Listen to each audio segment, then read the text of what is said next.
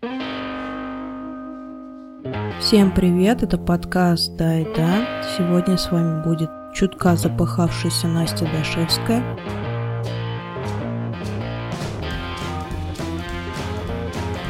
Новый год буквально на расстоянии вытянутой руки. Осталось сделать последние рывки в старом году, и вот ура, неделя отдыха в новом. Пока вы зависаете в последних трудоднях, я расскажу вам о приключениях, метаморфозах российской елки и новогодней игрушки. Вообще традицию ставить елку и праздновать Новый год именно зимой привез нам Петр I из Германии. Сделаем несколько шагов назад, чтобы посмотреть, что вообще было изначально на европейской елке, что эти украшения означали, и какие вещи они символизировали. В европейской культуре елка и украшения появились вообще благодаря Рождеству. Там Иисус родился, большое событие. И вот этому событию нужны были символические выражения, чтобы верующие могли данное событие почитать и праздновать. Обычно деревом выступало какое-нибудь бесконечно зеленое дерево, которое символизировало э, вечную жизнь Христа. В какой-то момент в европейской культуре символом вечной э, жизни стала ель. Она прекрасно подошла на роль вот этого символа бесконечной жизни. Что там по наполняемости и украшениям елки? Э, первыми на еле появились свечи, э, это символ веры и благодати. Райские фрукты, э, яблоки, виноград выступали в роли райской пищи. Ифлемская звезда была знамением того, что в мире случилось значимое религиозное событие. Подставка для елки была чаще всего деревянная, ее называли крестовиной. Она символизировала собой распятие Христа.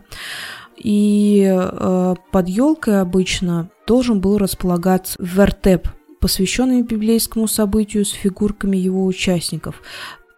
Также на ветке елки вешали ангелов. Это чаще всего были младенцы с крылышками. Почему младенцы? Потому что ребенок якобы самое духовно чистое создание на свете, и оно еще не опорочено грехами. Что у нас было дальше? Со временем эти символы претерпели трансформацию и вместе с ангелами на елках стали соседиться настоящие игрушки, а потом еще и елочные, которые отдельно производились разными э, артелями и производствами.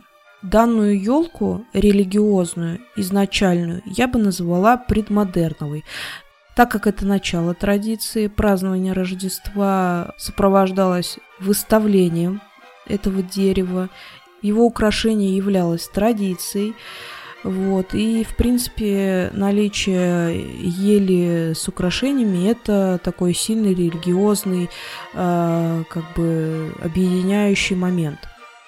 Характерными чертами предмодерна является религиозность традиции. По-моему, все соответствует. Вот. Если нет, то ставь лайк, пиши, что я ошибаюсь.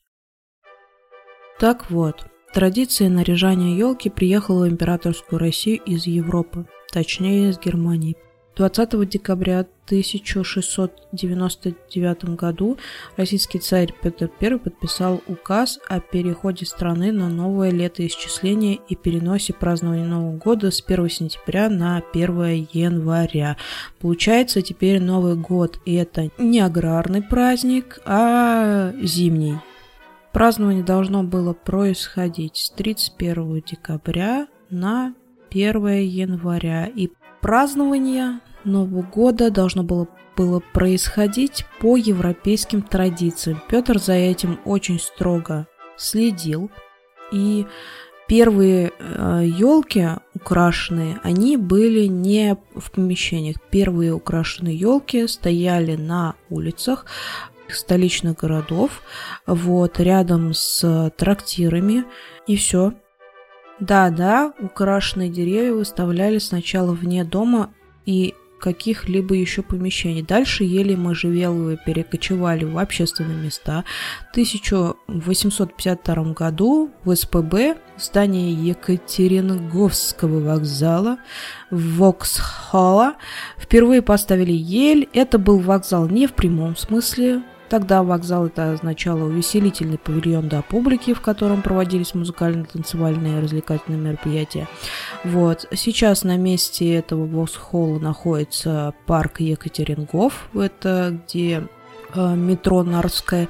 Вот. И э, так как э, расположение елки было культурное, вот, то елка, стоящая там, была больше радостью для аристократии и богатых жителей города. Э, жители более бедных слоев не могли испытывать такую радость, лицезреть эту замечательную елку с украшениями. Дальше по времени украшенные елки стали выставлять в дворянских помещениях, клубах, театрах и других местах Наполнение ели стало постепенно меняться.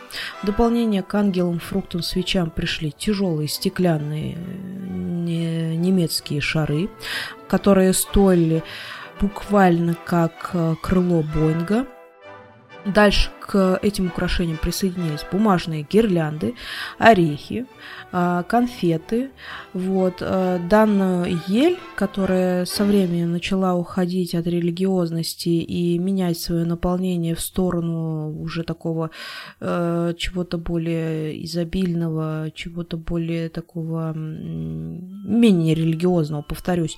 Данная ель мной уже считается модерновой, потому что на смену религиозным мотивам пришли шары и другие украшения, которые можно зачесть как попытку переосмыслить религиозный опыт. И в некотором смысле можно расценить как отказ от традиции э, елочного украшения. В этом во всем еще также э, в праздновании Нового года, в украшениях, в елке можно было увидеть романтический замысел сотворения пространства красоты, э, в котором можно укрыться было от неприятной повседневности. Продолжаю про модернистскую елку. Окончательно в дом елка переехала к середине XIX века вместе с украшениями. Во многом елка продолжала быть радостью для более привилегированных детей, чем для крестьян, но со временем крестьянские дети немногочисленны, но могли участвовать в праздновании Нового года и Рождества. И даже, даже, невиданная просто щедрость была, они могли получать какие-то подарки. К шарам, фруктам, а, овощам, орехам, сладостям на елке стали вешать еще стеклянные бусы, которые начали производить в России, а артели.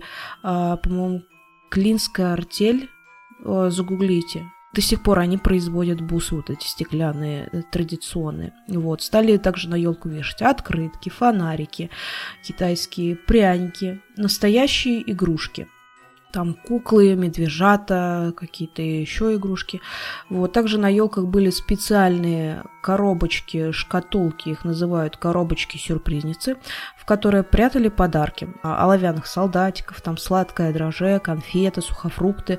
А, съедобные украшения коробочки-сюрпризницы после празднования Нового года и Рождества а, дети могли снимать и могли то, что было съедобное, съедать, а то, что было в виде игрушек, могли этим играть. Вот стеклянные игрушки, про них немножко расскажу. Они изготавливались не массово. Это была очень дорогая штука. Она была либо из Европы, либо стеклодувы ее делали. Вот, стеклянные игрушки были очень тяжелые. Они делались из зеркального стекла. Но были еще по стоимости более дешевые украшения. Это были игрушки из плотного прессованного раскрашенного картона с оттиском. Их называли картонажи. Точно картонажи? Да, картонаж, точно. Появилось для более знатых, более богатых людей делать игрушки какие-то на заказ из металла. Вот там были машинки, кораблики, кареты. Вот. Для их декора, чтобы они еще более богато выглядели, мало того, что они из, э, как бы из металла были, так их еще декорировали искусственным жемчугом, бисером и вышивкой. Э, на этом модерновая ель и украшения заканчивают свое существование. В начале 20 века случается э, революция, Российская империя стерта с карты, теперь э, есть РСФСР, уже не имперскую Россию приходит коммунизм, и вместе с ним, конечно же, приходит постмодернизм. Вот, до середины 20 века елка и рождественские украшения вполне успешно существуют с коммунистической идеологией, а потом на какое-то время празднование Рождества превратилось в зашквар высшей степени. Религиозное Рождество украшательство отменяют в ходе антирождественской кампании 27-29 года. Почему? Потому что Рождество, ели ее украшения, это в большей степени в основе своей штука с серьезной религиозной основой. Вот. Эту религиозную основу не хотелось новому государству, новой власти наследовать. Вот. Старье, вот эти вот традиции не хотелось якобы нести в новый мир. Вот. Все старое должно быть разрушено, а новое пусть оно вот создается и живет религиозность и вера стала чем-то очень непрогрессивным, непринимаемым, вот, церкви разрушали, церковные книги, иконы сжигали, священнослужителей, монахов, монашек гнали и сажали в тюрьму. И, соответственно, то, что имело хоть какое-то отношение к религии, подвергалось репрессиям в некоторой степени забвению. Так и елки с религиозной подоплекой, как я уже сказала, теперь оказались вне закона в Новой России. Изготовление стеклянных елочных игрушек мастерами остановилось э, на какое-то время. И вот это вот новогодний рождественский стоп, он продлился целых 8 лет. Праздник Нового года и Рождества находился на стыке модернизма и постмодернизма, и из-за охоты на рождественских ведьм находился в полулегальном состоянии. Но некоторые семьи все равно тихонечко праздновали Новый год, вот, скрывая это от других людей, вот. Некоторые семьи из-за отсутствия ели наряжали комнатные растения, фикус, алоэ, бегонию, э, игрушками, которые у них остались. Традицию все-таки пытались сохранить на свой страх и риск, конечно. В период остановки производства игрушек и отсутствия празднования большая часть украшательств теряется и разрушается. То есть э, игрушки старого поколения, они практически до нас не дошли. То есть это прям единичные экземпляры. И практически вот буквально там поштучно попали игрушки, дожили до вот нашей новой России. Вот. Это, конечно, очень обидно, что большое количество вещей было вот из-за этого большого восьмилетнего стопа утеряно. Теперь про постмодернизм елочный. Для постмодернистской елки была характерна идеологичность и отсылки к разным культурным, социально-политическим событиям, процессам. Также постмодерну отсылает отхождение от заказного производства элитного к более массовому доступному. Прежние каноны а, вот это елочных украшений были практически разрушены новой, новой России нужны были новые новогодние игрушки, и они были должны быть еще и актуальными. Возвращаюсь снова к историческим событиям. Накануне 1936 года сталинская власть решила вернуть новогоднюю рождественскую елку, которая отныне была более светской новогодней, чем религиозной. И с того момента это событие было не для каких-то высших слоев э, населения, вот не для аристократии буржуа. Это был больше праздник для детей рабочих. В принципе, существует мнение, что новая елка должна была всех уравнить и примирить. Что конкретно ради этой цели устраивались праздники после долгого перерыва. Как это все было?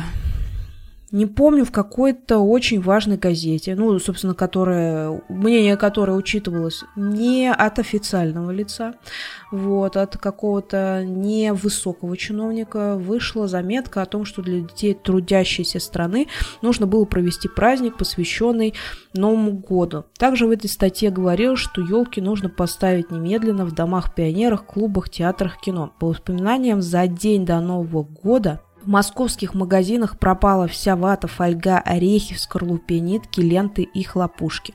То есть все материалы, которые можно было использовать для создания рукотворных украшений новогодних. Вот, организаторы этих елок по-быстрому на бегу делали украшения, чтобы красавица хвойная была при параде. За несколько дней до Нового года елочные игрушки, бусы, конечно, не завезли в магазины, потому что производства были остановлены. Это была совершенно какая-то безумная безумная ситуация. Хвойную наряжали в рукотворное и то, что можно было найти старое.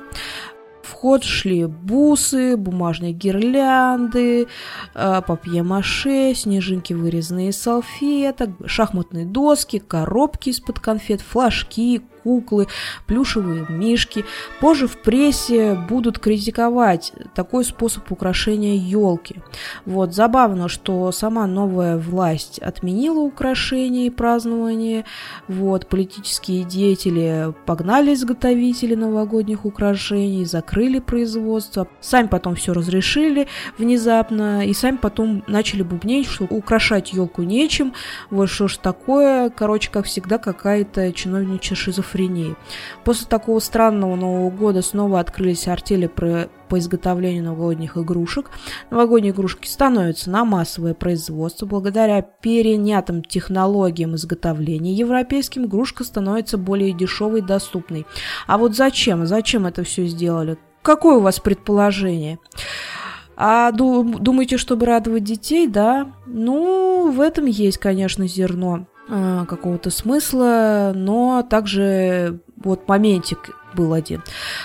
А, светский Новый год при помощи властей почти потерял религиозное значение. И теперь, и теперь елочные игрушки перестали быть христианскими символами, символами веры. Теперь новогодняя игрушка становится рычагом пропаганды. Потрясающе, да?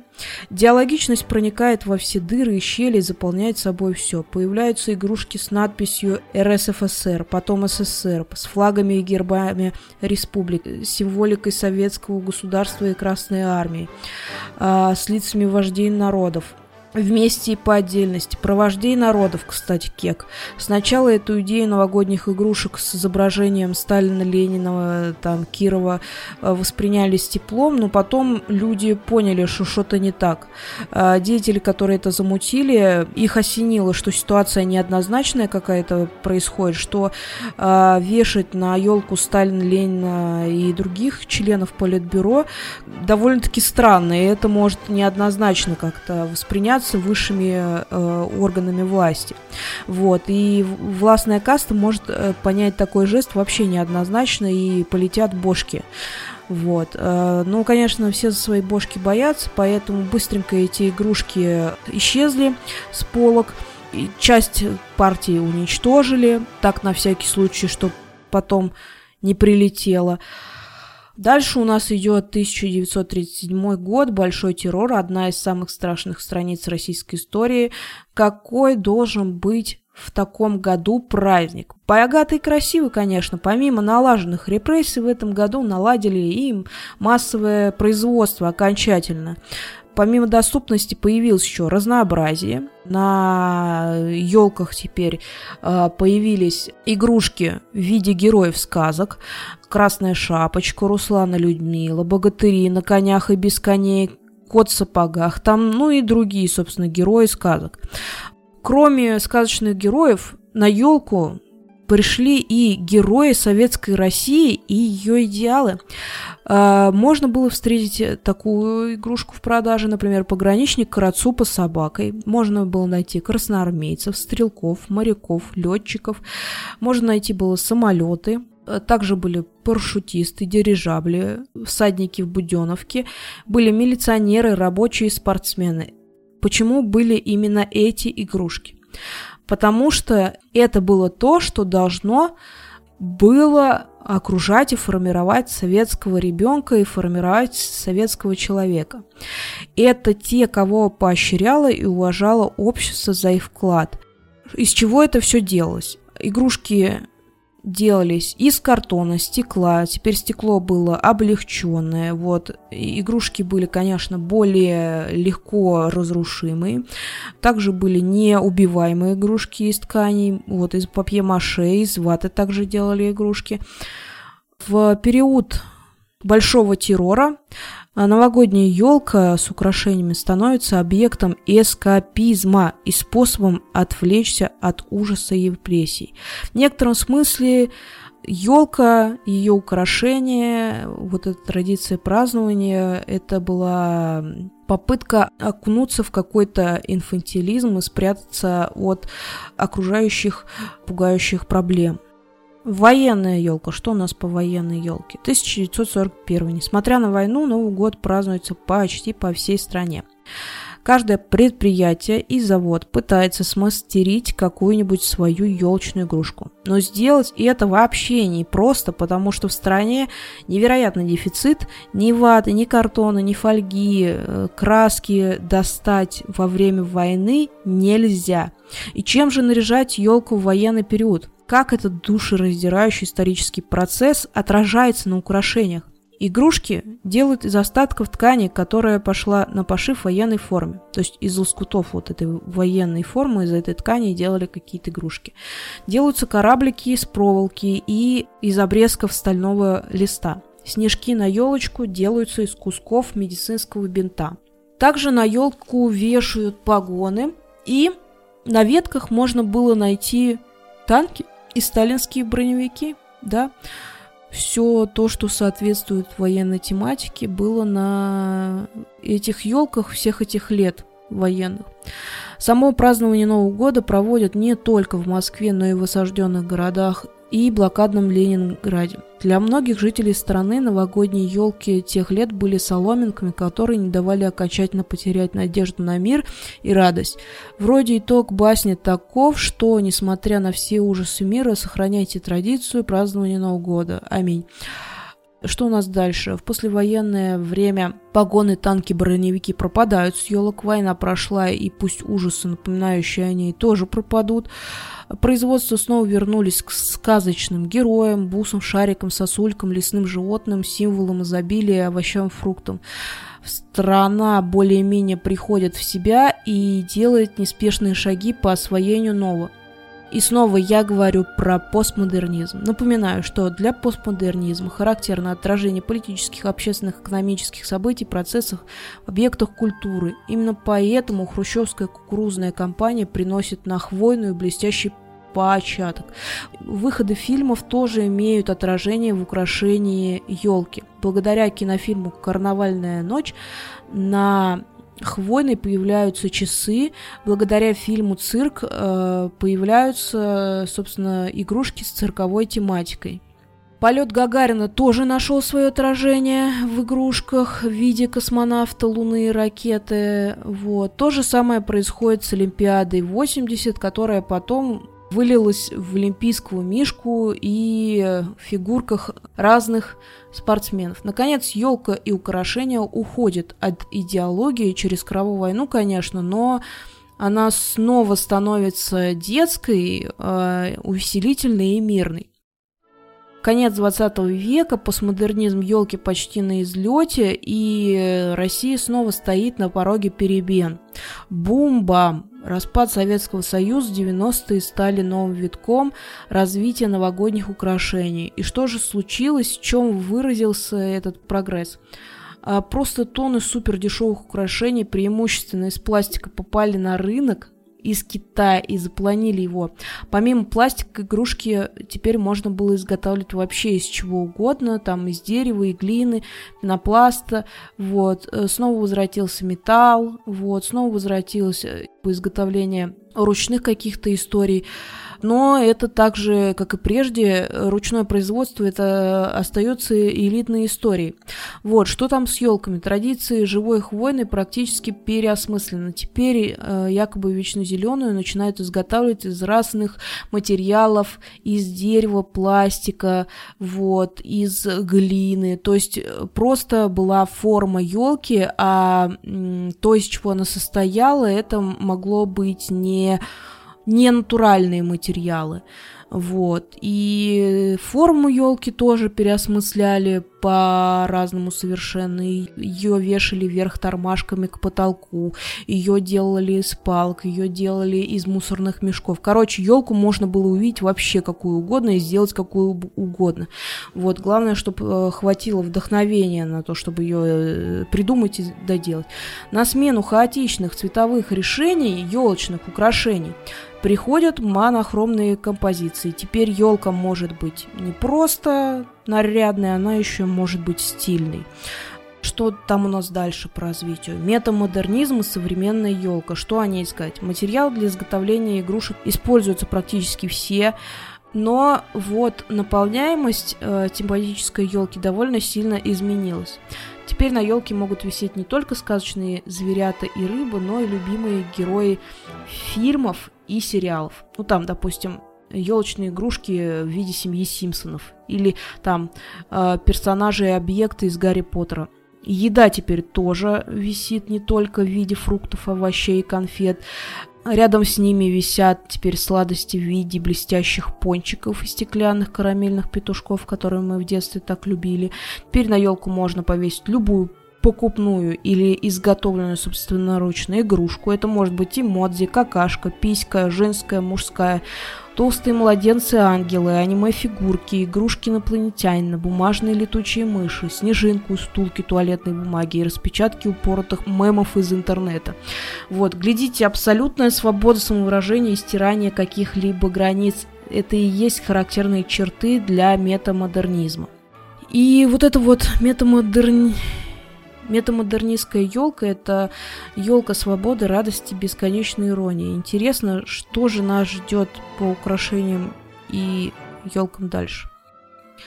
И это был подкаст «Да и да». С вами на связи Настя Дашевская. Сейчас пару моментов и немножко информации. В январе-феврале эпизода подкаста не будут выходить. 7 марта выйдет первый эпизод 2023 года. Пока еще не знаю, про что он будет вот, что изменится. Надеюсь, что вообще доживем до этой даты. И что нас не накроет ядерная зима. Надеюсь, что метамодерн продолжит нас радовать и проникать во все э, сферы жизни, не только в культурно-общественную, но и проникнет в политическую жизнь. Хочу вас поблагодарить за внимание к подкасту. Спасибо, что вы рядом. Ставьте лайки, делайте репосты, комментируйте нас и с наступающим вас Новым годом. Спасибо, что послушали этот эпизод. Он немножко сумбурный и, возможно, выйдет даже опять немножко с опозданием, но я говорю вам спасибо, и я попыталась его записать. Не знаю, мне кажется, должно быть хорошо. Посмотрим.